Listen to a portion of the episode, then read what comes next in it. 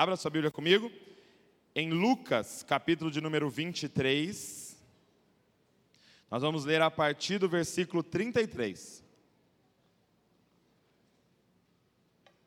Lucas, capítulo 23. E nós vamos ler a partir do versículo 33. Nós vimos na primeira semana é, o encontro de Jesus com Zaqueu, né, o chefe dos publicanos. Nós vimos a segunda semana, o Arthur ministrou é, com a mulher samaritana. Quem foi abençoado pela vida do Arthur aí? Uma bênção, fiquei sabendo. E nós vamos ver agora um encontro com Jesus, com alguém bem inusitado aqui. Então, Lucas 23, a partir do versículo 33. Diz assim: olha. Quando chegaram ao lugar chamado Calvário, ali o crucificaram. Está falando de Jesus, ok? Bem como aos malfeitores, um à sua direita, outro à sua esquerda. Mas Jesus dizia: Pai, perdoa-lhes, porque não sabem o que fazem. Então, para repartir as roupas dele, lançaram sortes. O povo estava ali e observava tudo, também as autoridades zombavam e diziam: Salvou os outros, que salve a si mesmo, se é de fato o Cristo de Deus, o escolhido. Igualmente, os soldados zombavam dele e, aproximando-se, trouxeram-lhe vinagre, dizendo: Se você é o rei dos judeus, salve a si mesmo. Acima de Jesus estava a seguinte inscrição: Este é o rei dos judeus. Um dos malfeitores crucificados blasfemava contra Jesus, dizendo: Você não é o Cristo? Salve a si mesmo e a nós também. Porém, o outro malfeitor o repreendeu, dizendo: Você nem ao menos teme a Deus? Estando sob igual sentença, a nossa punição é justa, porque estamos recebendo o castigo que os nossos atos merecem, mas este não fez mal nenhum. E acrescentou: Jesus, lembre-se de mim quando você vier no seu reino. E Jesus lhe respondeu: Em verdade lhe digo que hoje você estará comigo no paraíso. Feche seus olhos comigo. Pai, Obrigado, Pai, por essa noite em família e a gente poder juntos, Pai, aqui como um só homem, Pai, nos debruçar sobre a Tua palavra e, e, ler a Tua palavra e nos alimentar da revelação da Tua palavra. Fala com a gente aqui, Papai. Espírito Santo nos guia em toda a verdade. Nós queremos um encontro com Jesus, queremos conhecer mais ainda o nosso Salvador, o nosso Senhor. Nós somos muito gratos a Ti por tudo que o Senhor está fazendo, Pai mas nós queremos mais, Senhor. Nós queremos mais, nós temos fome, Senhor. Nós queremos mais de Ti, saber mais quem Tu és, para Te revelar, para Te adorar em espírito e em verdade, Senhor. No nome de Jesus. Amém, Senhor. Hoje eu queria ver com vocês o encontro de Jesus com esses dois ladrões. A gente conhece eles como os ladrões da cruz. E é, Jesus então chega para ser crucificado. Né, se você não é familiarizado com as Escrituras, Lucas é um dos evangelistas, né, tem quatro evangelhos: Mateus, Marcos, Lucas e João.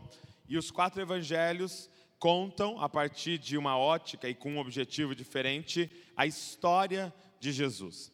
E é, conta a história do nascimento, da vida dele, e chega nesse ápice aqui, que é a morte de Jesus na cruz. E Lucas conta que ele foi crucificado no meio de outros dois.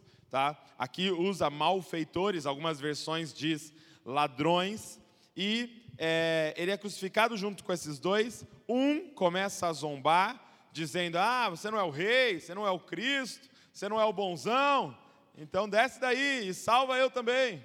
E o outro fala: Cara, cala a boca, nós dois estamos recebendo a punição devida pelos nossos atos. Nós merecemos essa cruz, mas ele não fez nada. E aí ele disse a Jesus: Lembre-se de mim quando, vier no teu reino. E Jesus fala: Hoje mesmo estarás comigo no paraíso. O que acontece? Um malfeitor, um ladrão, ele sai dessa história condenado. E o outro sai dessa história salvo. A pergunta que eu queria pensar com vocês nessa noite é: por que alguns se encontram com Jesus e saem salvos, e outros se encontram com Jesus e saem condenados. É possível colocar os slides aqui? Os slides de hoje? Então, essa é a pergunta. Por que alguns encontram com Jesus e têm a salvação, e outros encontram com Jesus e não têm salvação? E é uma pergunta muito importante para nós hoje aqui nessa noite, porque é exatamente o que acontece entre nós. Por que, que algumas pessoas entram neste lugar, sentam nessa cadeira, ouvem exatamente a mesma coisa, presenciam exatamente o mesmo ambiente de adoração e têm um encontro real com Jesus e sai salvo daqui de dentro, e outros vêm, sentam nessa cadeira, ouvem a ministração, estão nesse ambiente de adoração e não saem salvos. Por quê? E, e eu queria mostrar para vocês, a partir é, dessa história aqui, ou desse acontecimento. Esses dois é, ladrões, eles não são simplesmente ladrões, ok? É, o que está acontecendo aqui é o que a gente conhece como pena de morte, né? algo que não tem no Brasil. Então, essa, nesse contexto, e hoje, até hoje, em algumas nações, eles têm essa prática da pena de morte. Dependendo do crime de um indivíduo, ele é condenado, então, à morte. E foi o que aconteceu com Jesus, ele foi condenado à morte. Entenderam que aquilo que ele havia cometido, ou que estavam dizendo que ele havia cometido, era passível de morte, queria ser executado. Seria comparado hoje à cadeira elétrica, àquela injeção letal. Então, ele é condenado à execução e ele vai para ser crucificado. E esses dois foram também. Ou seja, esses dois, eles não cometeram um crime qualquer. Roubar alguma coisa nessa época não era passivo de pena de morte. Não é? Roubou um animal, roubou uma ovelha, roubou dinheiro, roubou comida e vai ser morto. Não, tinha outras punições nessa época, mas a pena de morte geralmente estava ligado a assassinos. Então esses dois não eram simplesmente ladrões, eles eram ladrões e tudo indica que também assassinos. Além de roubar, trapacear, enganar, eles haviam matado pessoas. E gente, entenda isso, isso aqui é, é uma coisa muito pesada, né? Uma pessoa que rouba já é uma coisa extremamente pesada, uma coisa extremamente violenta, né? Você invadir a privacidade de alguém e tirar dessa pessoa aquilo que é dela. Eu, eu, eu, tive uma experiência como essa, não sei se você já teve uma experiência de um assalto. É, o furto já é algo assim, é, é, que você se sente extremamente mal, né, de ser invadido. Agora, o assalto, né, quando você presencia o, o fato, é, é, é de extrema violência. Eu tinha, eu morava em Santo André e eu lembro que eu tinha seis anos de idade, estava em casa fazendo lição de casa assim, sentado na cozinha. E a porta da cozinha dava para o quintal. Eu estava lá sentado fazendo a minha lição, de repente, pula um homem na, na porta da cozinha, o que eu acredito que era um, sei lá, uma 12, sei lá, porque era um cano desse tamanho assim, apontado para mim. E falou: "Cala a boca, menino". E eu super prudente gritei: "Pai!" Gritei: "Pai", meu pai veio e tal, e eles levaram a gente para um quarto e começaram a fazer a limpa na casa. E eram vários homens assim. E aí eles começaram a fazer a limpa na casa, aí um tio meu passou no portão, iria visitar a gente, e viu uns homens estranhos e saiu. Eles viram, né, os ladrões viram meu tio, e pensaram, acho que ele vai chamar a polícia e tal, e foram embora, mas não conseguiram levar tudo. Então passou dois dias, eles voltaram para pegar o resto. Então foi extremamente traumático. Sente invadido. E eu lembro que durante um período longo assim, eu a criança fica com aquele trauma, né? não conseguia tomar banho sozinho, tinha a impressão que toda hora alguém ia pôr a mão na janela com uma arma, alguém ia entrar na, pela porta, e aquela sensação terrível de insegurança durante um período. Agora você imagina isso associado a assassinato, associado a alguém tirando a vida da outra pessoa. Então, eram esses homens que estavam ao lado de Jesus. E, e qual é a mentalidade de alguém que faz isso, gente? O que é assustador é que a mentalidade de alguém que faz isso não é tão diferente, de, muitas vezes, da nossa mentalidade. Porque qual é a mentalidade de alguém que rouba ou de alguém que é, assassina o outro? É, é a mentalidade, eu diria assim, para ilustrar, é a mentalidade de um bebê. Que sentido, Douglas? É a mentalidade de alguém que acredita que tudo que importa no mundo é eu. Então eu estou querendo um carro, só que eu não trabalhei para ter um carro, então eu vou pegar o seu carro. Eu estou querendo um celular, só que eu não fui atrás de ter um celular, mas não importa, porque nada pode impedir o que eu quero, que é basicamente um bebê, sim ou não? O bebê, quando está com fome, ele se importa se você está tomando banho? Sim ou não? Ele importa se você está almoçando? Ele se importa se você está dormindo? Não, ele começa a gritar desesperadamente, porque ele acredita que o centro de todo o universo é ele. É interessante que eu, eu fiz psicologia e quando a gente estudou é, adicção, né, os, os, os, viciados em drogas, viciados em álcool, é, havia uma teoria, um livro muito importante, que era o livro chamado Rei Bebê. Que eles diziam o quê? O que é um adicto? É um rei bebê. É alguém que ficou preso nessa mentalidade. É por isso que ele tem a capacidade de roubar a mãe idosa para pegar o dinheiro e vender para trocar por drogas. Porque o que, que importa no universo? Ele. E aí você fala, pô, esses drogados, poxa, esse ladrão, poxa, esse assassino, mas pensa comigo que é a mentalidade sua no trânsito. Por que, que você se irrita quando alguém vai devagar? Porque o que importa no universo é eu. Como que você ousa fechar eu, o rei do universo?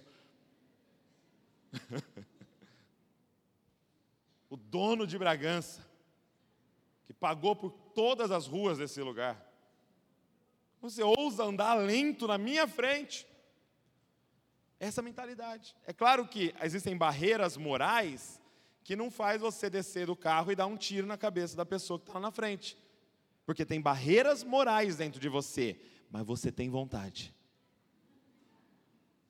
Deixa eu reformular. Mas nós temos vontade. Porque uma vez eu me peguei assim, um cara passou do meu lado de moto e ele deu aquela acelerada e fez aquele barulho. Pá, pá, pá! Eu levei um susto. E aí me veio um pensamento automático. Tomara que bata o chifre lá na frente. Não, é, é, pensa comigo. É engraçado, mas eu desejei a morte dele. E eu ouso dizer para você que para Deus não tem diferença de quem atirou e de quem desejou. Ele diz: se você se irá contra o seu irmão, é como se você tivesse assassinado ele. Então, é essa mentalidade e a mentalidade do eu preciso me salvar. Eu preciso eu estar tá bem. Eu preciso que a minha vida esteja resolvida. Eu preciso, o que importa é que eu esteja bem, mesmo que isso custe eu prejudicar alguns ao meu redor, mesmo que isso custe eu ignorar outros ao meu redor, mesmo que isso custe, no caso deles, fazer até algo ilegal. Então, são esses dois que estão ao lado de Jesus. E é interessante que você pode ler as Escrituras e ver as pessoas que são salvas e tentar achar um padrão. Você pode dizer assim, por exemplo, pô, olha que interessante, Jesus salvou o pobre, o rico foi condenado, então Jesus salva o pobre. Não, porque na sequência aqui ele já salva um rico que é José de Arimateia. Aí você pode pensar, não, Jesus salva, sabe o que? Mulher. Toda mulher que contou com Jesus ele salvou, mas homem não. Então Jesus gosta das mulheres, salva as mulheres. Não. Você vai ver vários homens sendo salvos. Aí você pensa, não, Jesus, ele salva, sabe quem? Analfabeto, pessoa iletrada, é esse que ele salva, porque quando um doutor da lei veio, ele não salvou. Mas você vai ver alguns autores da lei aqui salvos. Agora, nesse caso aqui, é perfeito para a comparação porque são dois iguais. São dois malfeitores. E a minha pergunta é: por que um sai salvo e o outro condenado? E eu queria ver isso com você. Primeiro, quem não é salvo aqui? Quem não foi salvo nessa situação? E por quê? Antes de falar desse ladrão que não foi salvo, vamos voltar um pouquinho, porque olha que interessante. É, verso 35: O povo estava ali observava tudo, também as autoridades zombavam e dizia: Salvou os outros, que salve a si mesmo, se é de fato o Cristo de Deus, o escolhido. Olha o verso 36. Igualmente os soldados zombavam dele e, aproximando-se, trouxeram-lhe vinagre, dizendo: Se você é o rei dos judeus, salve a si mesmo.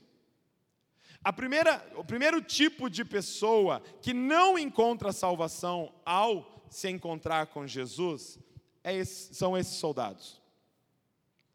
Qual é a primeira abordagem a Deus que não encontra salvação? E você vai ver isso espalhado em toda a Escritura. Qual é o primeiro tipo de coração que aborda Deus? E talvez, eu quero que você comece a pensar nisso, porque talvez seja a forma que nós estamos abordando, que não encontra salvação, mesmo estando diante de Jesus. E é essa mentalidade a primeira. Olha o que ele diz, esses soldados romanos: se você é o rei dos judeus, salve a si mesmo. Aqui o soldado romano é alguém que está bem, ok? Ele está sofrendo? Não, está ali fazendo o trabalho dele, executando mais um ali, matando mais uns malfeitores, tal. Ele está bem, está tranquilo. Tem o salário dele, vivendo tranquilo, vivendo bem. E aí ele então tem um encontro com esse que diz ser Deus. E qual é a abordagem dele ao encontrar esse que está dizendo ser Deus? Olha, eu até posso crer que você é Deus. Só que para eu crer que você é Deus, você vai ter que fazer isso, isso e isso. Por quê? Porque eu sei quais são os pré-requisitos para alguém ser Deus. Olha, olha o coração desses homens ao abordarem Jesus. Eles estão dizendo: para você me provar que você é Deus, você vai ter que fazer tal coisa para eu acreditar que você é Deus. Por quê? Porque eu tenho uma mente tão brilhante que eu sei o que é Deus. Quem está entendendo o que eu estou falando? Se você é Deus, você tem que descer da cruz. Mal sabia ele que o fato dele ser Deus é ele ter subido na cruz. O que provava que ele era Deus é ele estar pendurado na cruz. Só que ele tinha outra noção do que era Deus e acreditava que ele sabia o que era ser Deus. Sabe, é muitas das formas que a gente aborda. Porque a gente é, é, lê as Escrituras e vê Deus fazendo algumas coisas nas Escrituras, você começa com um papo de, ah, não, eu, eu não consigo crer num Deus que faz isso. Aí você começa a ler Jesus e ele falando, ó, é, fulano vai para o inferno eternamente. Ah, eu não posso acreditar num Deus que manda pessoas para o inferno. Por quê? Porque você acha que você sabe quais são as características de um Deus. Só que deixa eu te falar uma coisa: se Deus couber na sua cabeça, você é maior que Deus. Porque para essa água estar tá dentro desse copo, esse copo tem que ser maior do que essa quantidade de água. Então, se Deus coubesse na sua cabeça, você seria maior que esse Deus. Então, a primeira coisa que tem que entender: nós não determinamos os pré-requisitos do que é Deus. Ah, tá, se é Deus, faz assim, assim, assado. Porque não é possível, Deus faz isso. Meu irmão, um Deus que não nos surpreende não é Deus. Um Deus que não explode a nossa cabeça não é Deus. Um Deus que é muito maior do que a gente pode chegar a imaginar não é Deus. O problema desses homens e também dos religiosos que abordaram Jesus e não encontraram salvação é que eles abordaram e falaram: não é possível que isso é Deus, porque eu sei o que é Deus. Sabe, tem um, um, um astronauta é, russo, foi o primeiro a fazer uma viagem espacial. Depois de fazer essa viagem é, espacial, é, ele dá uma entrevista e ele diz assim: Olha, eu estive lá no alto, estive no céu, eu vi que a terra é redonda, a terra é azul, mas tem uma coisa que não tem lá: não existe Deus. Olhei para a direita, olhei para a esquerda, olhei por toda parte. Deus não está lá. Logo, Deus não existe. Ele afirma isso. E, e por que, que ele diz isso? Porque muitas pessoas têm uma ideia de que a nossa relação com Deus seria mais ou menos assim: nós estamos aqui no primeiro andar e Deus mora no segundo andar. Então, se de alguma forma a gente descobrir como que entra no elevador, ou qual é a escada, a gente pode subir ali naquele segundo andar e ter uma experiência com Deus. Só que a nossa relação com Deus não é como a relação de moradores do primeiro andar com o morador do segundo andar. Não, a nossa relação com Deus é a relação de Romeu e Julieta com Shakespeare. Shakespeare é o autor. Romeu e Julieta são somente os personagens que ele criou. E Romeu e Julieta só vai saber alguma coisa de Shakespeare se Shakespeare quiser revelar algo sobre ele. Ah, quem está entendendo o que eu estou falando aqui, cara? É por isso que Gênesis 1:1 começa dizendo: Ele criou tudo. Ele é o autor da nossa história. Não tem como conhecê-lo a não ser aquilo que ele escolher escrever sobre ele. Só dá para saber o que ele escreveu sobre ele. Só que ele escreveu sobre ele até aqui. Aí ele falou: não é suficiente, eu vou me escrever na história. Eu vou entrar no livro. É por isso que Jesus vai falar: ninguém viu o Pai, porque Ele é o autor. Só que agora o Pai está estampado em mim. Por quê? Porque ao nascer na barriga da Virgem, ele estava se escrevendo dentro da história que ele escreveu. então, não tem como abordar a Deus dizendo: se você é Deus, vai ter que fazer isso, isso, isso e isso, para me provar que você é Deus. Você não está nessa condição. Eu não estou nessa condição. Nós temos que abordar Ele falando: Senhor, se revela a nós. Senhor, nos mostra quem tu és. Senhor, abre os nossos olhos para enxergar quem tu és e daquilo que o Senhor quiser mostrar para nós. Essa é a primeira atitude que não encontra salvação. E isso está espalhado em toda a Escritura. Agora, a segunda atitude que não encontra salvação é a atitude desse ladrão que eu vou chamar de ladrão número um aqui. Esse ladrão número um, ele aborda Jesus com uma outra questão. O primeiro diz: Você é Deus? Faz isso, salva a si mesmo aí. Que para mim, Deus não tem essa parada de cruz, não. Deus é matador, sairia fazendo tudo aí. O segundo não está bem, o segundo está numa situação ruim. O segundo está doendo, o segundo está sofrendo, o segundo está na pior, o segundo está sendo executado. Então, para ele, olha, olha a abordagem dele: se você é Deus, me tira dessa situação. Olha a abordagem dele. Ah, tá, se é Deus, então prova para mim fazendo tal coisa por mim. E cara, talvez essa seja a principal abordagem em relação a Deus. Ah, se é Deus, então cura o meu filho. Ah, se é Deus, então resolve meu casamento. Ah, se é Deus, então faz aparecer dinheiro na minha conta. Ah, se é Deus, então destrava lá não sei o que lá. Ah, se é Deus, então tira esse sofrimento de mim. Se é Deus, então me salva da minha situação. Presta atenção, não é muda a minha vida, é me salva dessa situação. E eu vou continuar sendo igualzinho. Quem está entendendo o que eu estou falando? Se é Deus, então faz tal coisa. Só que olha como isso é, é ilógico. Coloca para mim aquele assim, ó, que tem um tracinho na frente. Olha o que esse ladrão está dizendo. Se você é Deus, então me. Tananã. No caso dele, é me livra aqui dessa cruz, né? Então, se você é Deus, então me. E você completa na sua situação. Quantas vezes nós chegamos para Deus assim, ah, você é Deus? Então, é, é, é, eu estou sofrendo aqui porque terminei esse namoro, então faz ele voltar para mim. Ah, você é Deus? Então me dá mais conforto. Ah, você é Deus? Então tal. E, e olha que loucura que é isso aqui. Por quê? Porque nós estamos tentando usar Deus como um meio para um fim. Só que pasme você, o que tiver nesse espaço é o seu Deus. Porque a finalidade da nossa vida é o Deus da nossa vida. Então você está dizendo, ah, você é Deus, então me joga nos braços do meu Deus. Só que por que, que ele não responde isso, gente?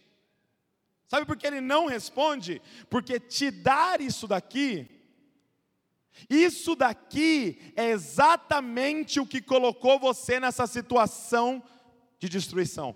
Esse ladrão está pedindo para Jesus fazer para ele exatamente o que colocou ele naquela cruz. O que, que fez ele ir para aquela cruz? Ele pensar só nele. Ele está falando: se você é Deus, me ajuda a pensar mais ainda em mim. Por que, que Deus não responde a maioria das nossas orações? Porque te dá o que você está pedindo é destruir sua vida. Ele não responde porque Ele te ama. Assim como eu não respondo a maioria dos pedidos da Luísa e do Davi. Porque eles estariam com diabetes já. Ah, você é pai? Então me dá uma caixa de bis. Você fala, é porque eu sou pai. Eu não vou te dar essa caixa de bis. E vou te dar uma pera.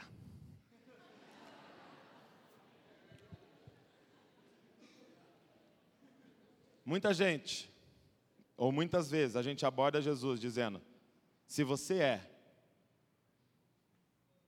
então me ajuda a continuar apaixonado pelo meu ídolo.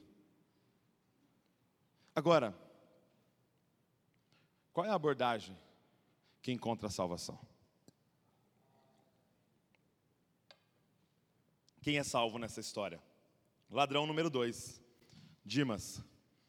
Primeiro vida louca dessa. Cadeira.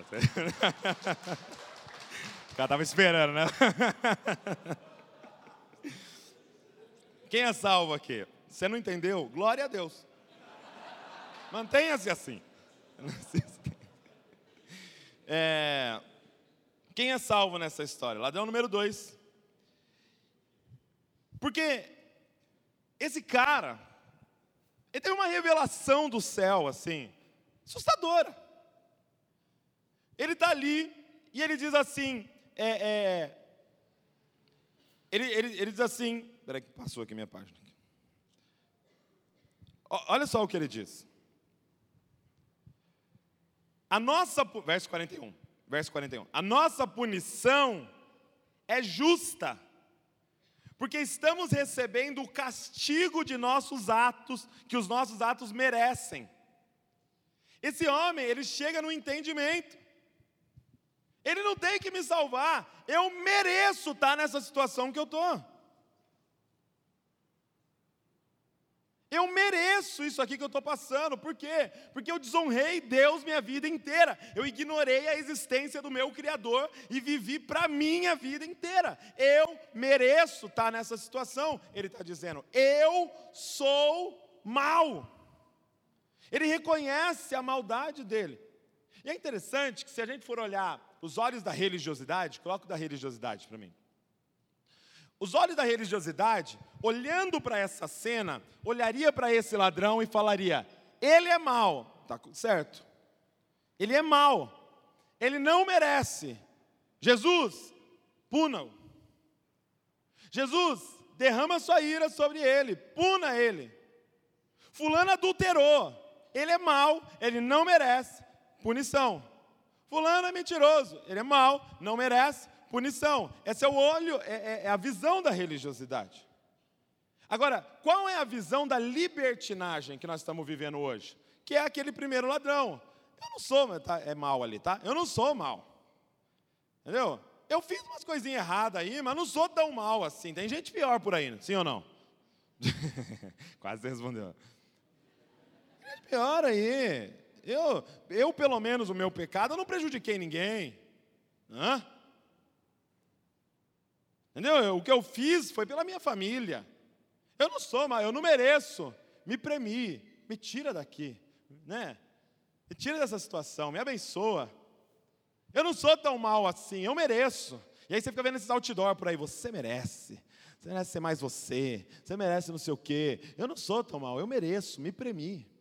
Agora, essas duas coisas são lógicas, sim ou não?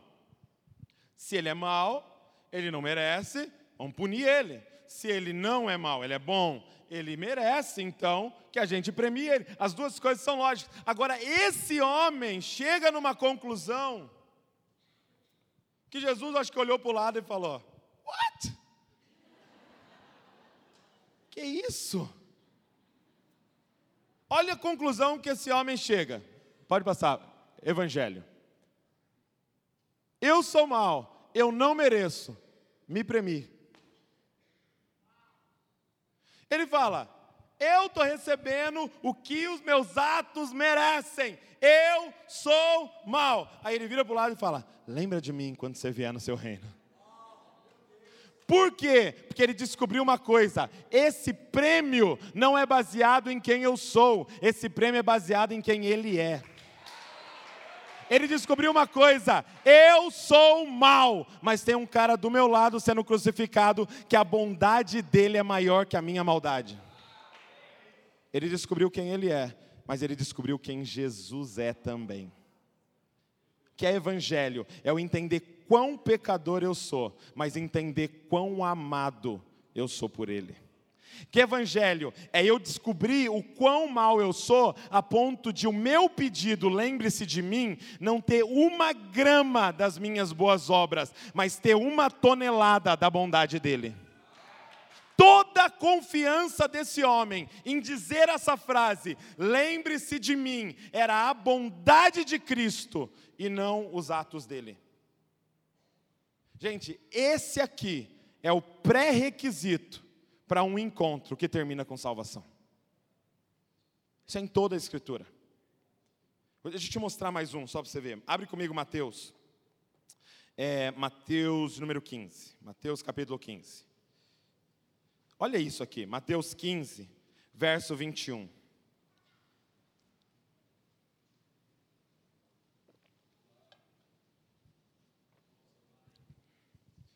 Mateus 15, verso 21. Deixa eu ir, Mateus, primeiro livro do Novo Testamento, verso 21. Saindo dali, Jesus foi para a região de Tiro e Sidom. E eis que uma mulher cananeia, que tinha vindo daqueles lados, clamava. Então presta atenção, era uma mulher que não era da, da, dos judeus, não era uma judia, ok? Ela era uma mulher estrangeira, ou seja, ela não era da família de Abraão, ela não era de Israel ela não era da religião deles, ela não era da família deles. Então vamos lá. Senhor, filho de Davi, tenha compaixão de mim, minha filha está horrivelmente endemoniada. Verso 23. Jesus, porém, não lhe respondeu palavra. Olha só, Jesus ignorou, continuou andando. Então seus discípulos, aproximando-se, disseram: Mande-a embora, pois vem gritando atrás de nós. Tipo, a mulher está incomodando. Fala para ela embora, fala para ela embora. Aí Jesus, ó, Aí Jesus respondeu para ela. Meu irmão, dá uma olhada na resposta de Jesus. Não fui enviado, senão as ovelhas perdidas da casa de Israel. Então ele fala: não fui, ô, ô mulher, desculpa, meu ministério é para Israel. Não fui chamado para você. Eu estou focado aqui na minha missão, que é Israel, é os judeus a minha missão. Aí, verso 25: Ela, porém, veio e o adorou, dizendo, dizendo Senhor, me ajude. Presta atenção. Ele acabou de falar: você não está no, no, no, no quadro daqueles que eu vim ajudar. E ela insiste: Senhor, me ajuda.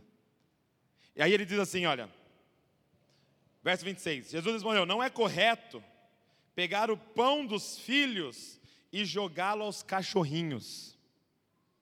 Meu irmão, Jesus chamou a mulher de cachorrinho. Ela falou assim, ele falou, não é justo eu pegar a comida dos filhos aqui, os judeus, e dar para os cachorrinhos. Como você reagiria se Jesus te chamasse de cachorrinho? E aí ela diz assim: É verdade, Senhor, pois os cachorrinhos comem das migalhas que caem da mesa dos donos. O que, que ela diz? Eu sei quem eu sou.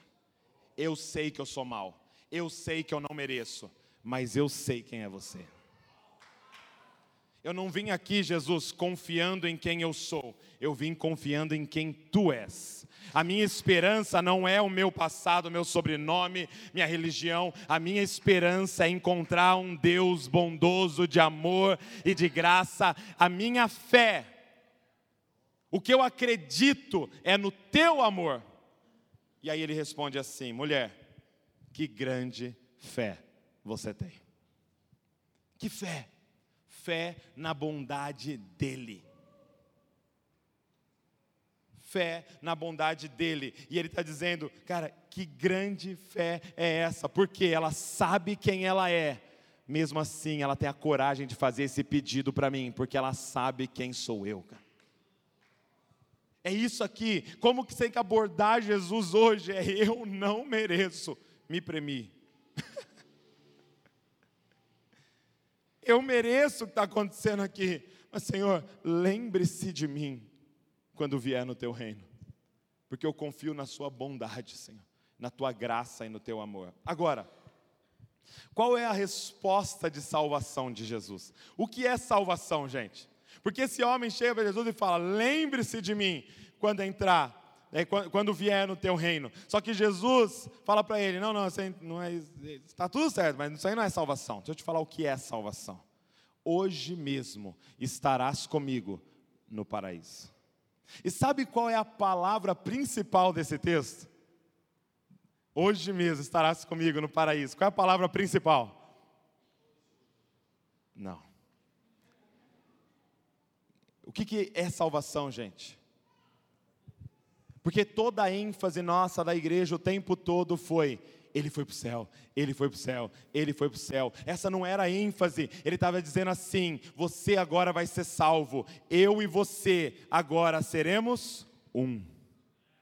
Você agora vai estar tá comigo, aonde eu tiver, você vai estar. Tá. Acontece que hoje eu vou estar tá no paraíso, então hoje você vai estar tá comigo no paraíso, mas quando eu vier no meu reino, você vai vir comigo, por quê? Porque agora você foi salvo, você colocou a confiança inteira em mim, então eu e você agora somos um. Lembre-se de mim, fala, não vou fazer mais que isso, nós vamos ser um agora, agora você vai estar comigo. E hoje eu estou entrando no paraíso e sentando no trono, e você vai estar sentado comigo nas regiões celestiais. Salvação, gente, é se tornar um com Cristo. Não é, ah, ele me salvou. Não. É você virar um com ele. É eu morri com ele. Eu ressuscitei com ele. O que é salvação, então, se é isso, se tornar um? Salvação se dividiria em três partes, eu diria. Três é, é, etapas. A primeira etapa da salvação é morrer com Ele. É morrer com Ele. Então, a primeira coisa que você tem que entender de salvação, que é morte. Aquele que ama pai mãe, é, irmão, irmã, esposa, esposa, filho e filha, ou a si mesmo, mais do que a mim, não pode ser meu discípulo. Então você quer vir após mim, pegue a sua cruz, negue-se a si mesmo e siga-me. Ou seja, a primeira coisa é morte. Fala comigo, morte renúncia.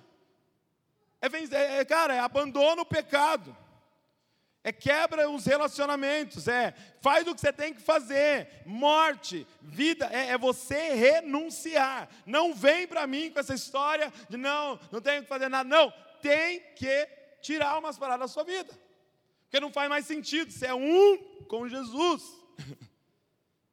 É diz respeito à santidade, diz respeito à renúncia, morte, arrependimento, como a gente aprendeu, dar meia volta e viver uma parada diferente. Então a gente, primeira coisa, morre com Ele. No momento que ele estava morrendo naquela cruz, eu estava com ele. Quando ele foi sepultado, nós fomos sepultados com ele. O que vai acontecer no último domingo aqui é uma representação disso. Nós vamos ser sepultados com Cristo Jesus. É, ir para baixo da água é um sepultamento. Só que nós não podemos cometer um erro. O primeiro erro seria não falar de morte e de renúncia e de santidade. Agora, qual é o segundo erro? Só falar de morte. Por quê? Porque se eu sou um com ele, eu morri com ele, mas ao terceiro dia, hum, eu ressuscitei com ele, e agora eu tenho uma nova vida. E isso me tira da defensiva, de não, eu preciso renunciar, eu preciso morrer, eu preciso fazer não sei o quê. Sim, mas agora você precisa começar a viver como Cristo, andar como Cristo. Por quê? Porque você ressuscitou com Ele, as Escrituras dizem. Então agora você tem nova vida, você as coisas velhas se passaram, tudo se fez novo, você é uma nova criatura agora. Quem está entendendo? E aí tem o terceiro, porque ele morreu, ressuscitou, e foi assunto aos céus. Para quê? Para sentar no trono. Toda autoridade me foi dada no céu e na terra. E adivinha quem está sentado com ele nas regiões celestiais? Nós. Então é morrer, é ressuscitar e reinar com ele. Quem ministrou isso no meu coração foi um amigo meu, muito amigo, Juan, pastor Juan, do Hangar. E ele me deu um exemplo muito legal. Ele falou assim: Cara, quando eu entendo isso, quando eu estou reinando com Ele, muda tudo. Por quê? Porque quem está reinando, assentado com Ele nas regiões celestiais, não fica assim, orando, por exemplo, Senhor, Abre uma portinha de emprego para mim, Senhor. Uma portinha de emprego, por favor, Senhor. Preciso muito de uma portinha de emprego aí, Senhor. Só para eu cuidar da minha família. Não, cara, quem está reinando com ele, a oração é o seguinte: Senhor, aonde eu posso trabalhar para estabelecer o teu reino sobre a terra, Senhor? Aonde você quer que eu coloque as minhas mãos? Aonde você quer que eu gaste a minha força, Senhor? Para que faça sentido o meu tempo aqui na terra em anunciar o teu reino, Senhor. Quem está entendendo o que eu estou falando? Quem está na terra, fica, Senhor, deixa eu exercer minha profissão, Senhor, deixa eu fazer não sei o quê. Não, mas se você está sentado com Ele, olhando para a terra, é outra posição. Você não olha da terra e entra em desespero, você olha a partir do céu, cara. Você olha sentado com aquele que já venceu. Nós fomos chamados para reinar. Nós fomos chamados para governar. Agora, o que é reinar? O que é governar?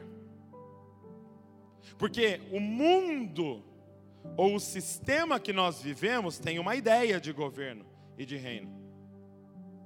Qual é a ideia do, de mundana, vamos dizer assim, secular de reinar? A ideia é essa daqui, ó. Olha só, o povo estava ali, observavam tudo, também as autoridades zombavam. Olha o que as autoridades falam o que é reinar.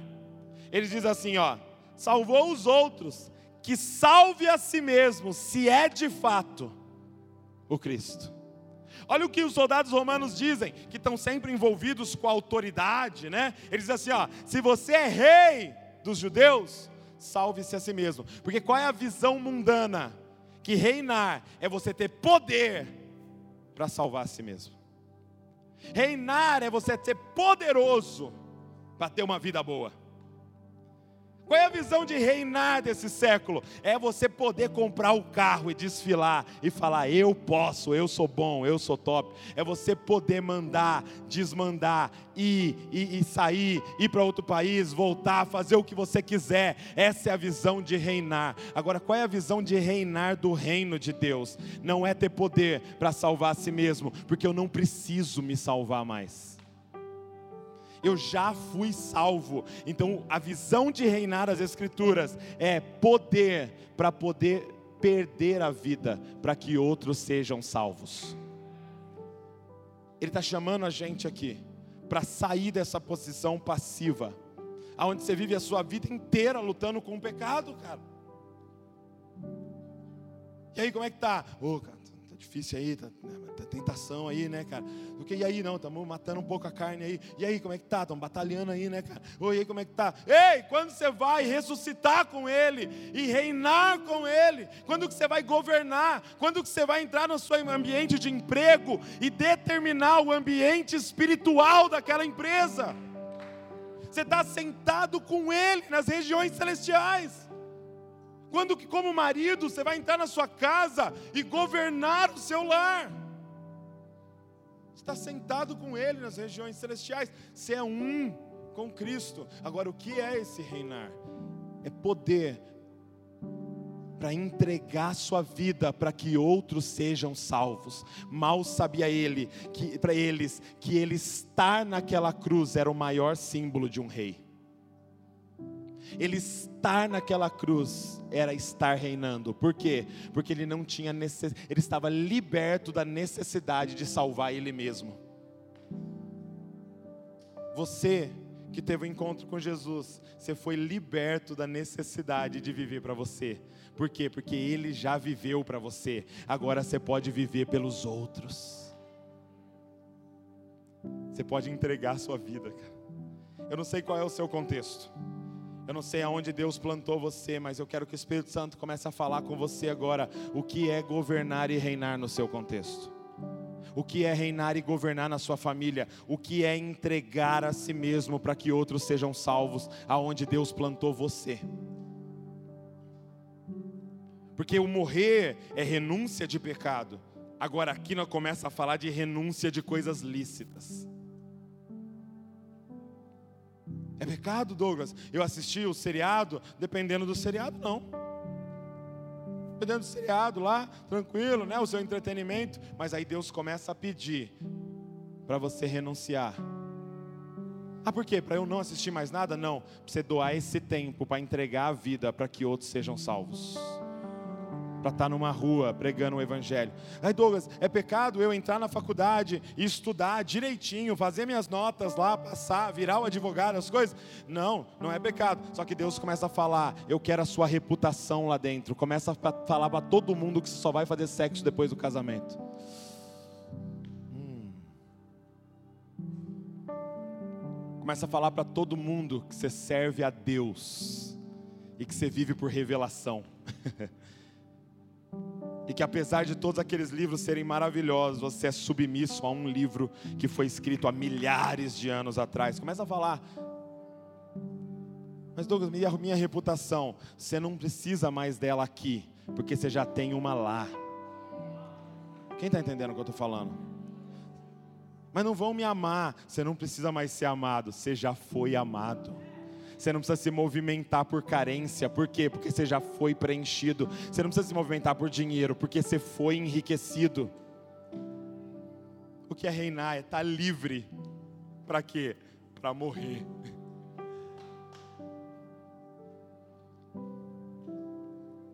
Reinar é estar livre para entregar a sua vida, cara.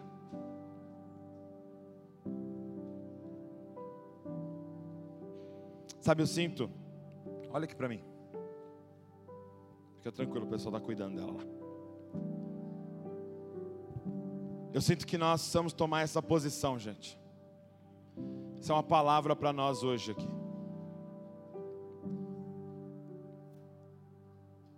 Por muito tempo a gente falou uma frase assim, olha, Senhor, e fez até uma oração, Senhor, nos entrega a Bragança. Senhor, nos entrega a Bragança. Senhor, nos entrega a Bragança. Mas Deus falou com a gente, essa não é a oração. A oração é: Senhor, nos entrega para Bragança Paulista. Não é Ele que vai entregar Bragança para nós, é Ele que vai entregar a gente para Bragança. Como o quê? Como sacrifício vivo para essa cidade. Quem está disposto a morrer por isso? E morrer, eu não estou dizendo uma morte física hoje, não há uma perseguição, muito pouco provável que você vá morrer por causa do Evangelho aqui nesse contexto, mas é, é, é morrer para suas vontades, é morrer para a rotina que te impuseram, é morrer para a sua reputação, para os seus medos. Sabe, a gente estava numa conferência e Deus ministrou meu coração e da Val dizendo, cara, não é, vocês não foram chamados para pastorear a igreja, a família de Zascope, vocês foram chamados para pastorear Bragança. É ganhar e cuidar de uma cidade, é para pastorear Atibaia, é para pastorear Extrema, é para pastorear Mariporã, é para pastorear Pinhalzinho, vocês foram chamados. Deus quer entregar cidades, Ele nos chamou para discipular cidades, gente. Só que isso não é uma missão minha e da Val. Isso aqui é uma missão nossa. Tem uma notícia para te dar. Vocês são todos pastores. É nossa. Eu já estou na minha capacidade máxima. Que é o Davi e a Luísa. já estou na minha capacidade máxima. Essa é a verdade. Já estou cuidando lá de um pessoal, uns, uns, eu e a Val cuido, sei lá, de uns 15, 16. Já é minha capacidade máxima, já não, não consigo mais. Então como é que a gente vai pastorear essa cidade? Se for nós. Se você decidir abrir mão da sua rotina, como eu estou abrindo a mão. Se você der umas noites para Jesus, se você interceder, se você jejuar, se você orar, se você começar a falar de Jesus, trazer a pessoa aceitar Jesus e você cuidar dela você assumir, cara, nós estamos aqui para reinar, nós estamos aqui para governar. E para de colocar sua esperança de que vai entrar um prefeito evangélico. Jesus entrou, presta atenção nisso aqui. Jesus entrou em Jerusalém. Lembra, montado no burrinho? Montado no burrinho, e todo mundo, Osana e tal, e colocando lá as folhas para ele passar, honrando ele. O rei chegou. O que, que eles estavam dizendo? Cara, vai para a prefeitura, vai para a prefeitura e vamos entrar na prefeitura, tirar aqueles romanos de lá, vamos sentar na cadeira do prefeito e nós vamos governar finalmente um prefeito evangélico porque vai resolver. Nosso problema é os romanos. Sabe o que ele fez? Não foi para a prefeitura, foi para o templo. Pregou um chicote e começou a bater em alguns, virar umas mesas e falar: a cidade não se muda com a prefeitura, a cidade se muda.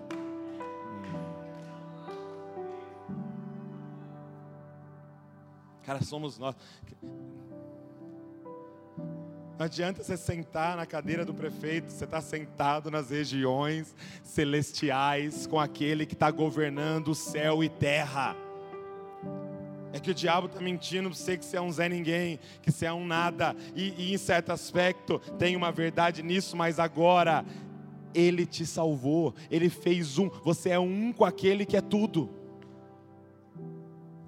Você é um com aquele que é tudo. Chegou o tempo da gente governar, cara. E o que, é isso no seu contexto? Eu não posso te pregar, não posso te dizer, porque para cada um é uma coisa. E o Espírito Santo tem que te falar o que, que é isso no seu contexto. Mas eu vim dizer que Ele te chamou para reinar. Fique de pé no seu lugar.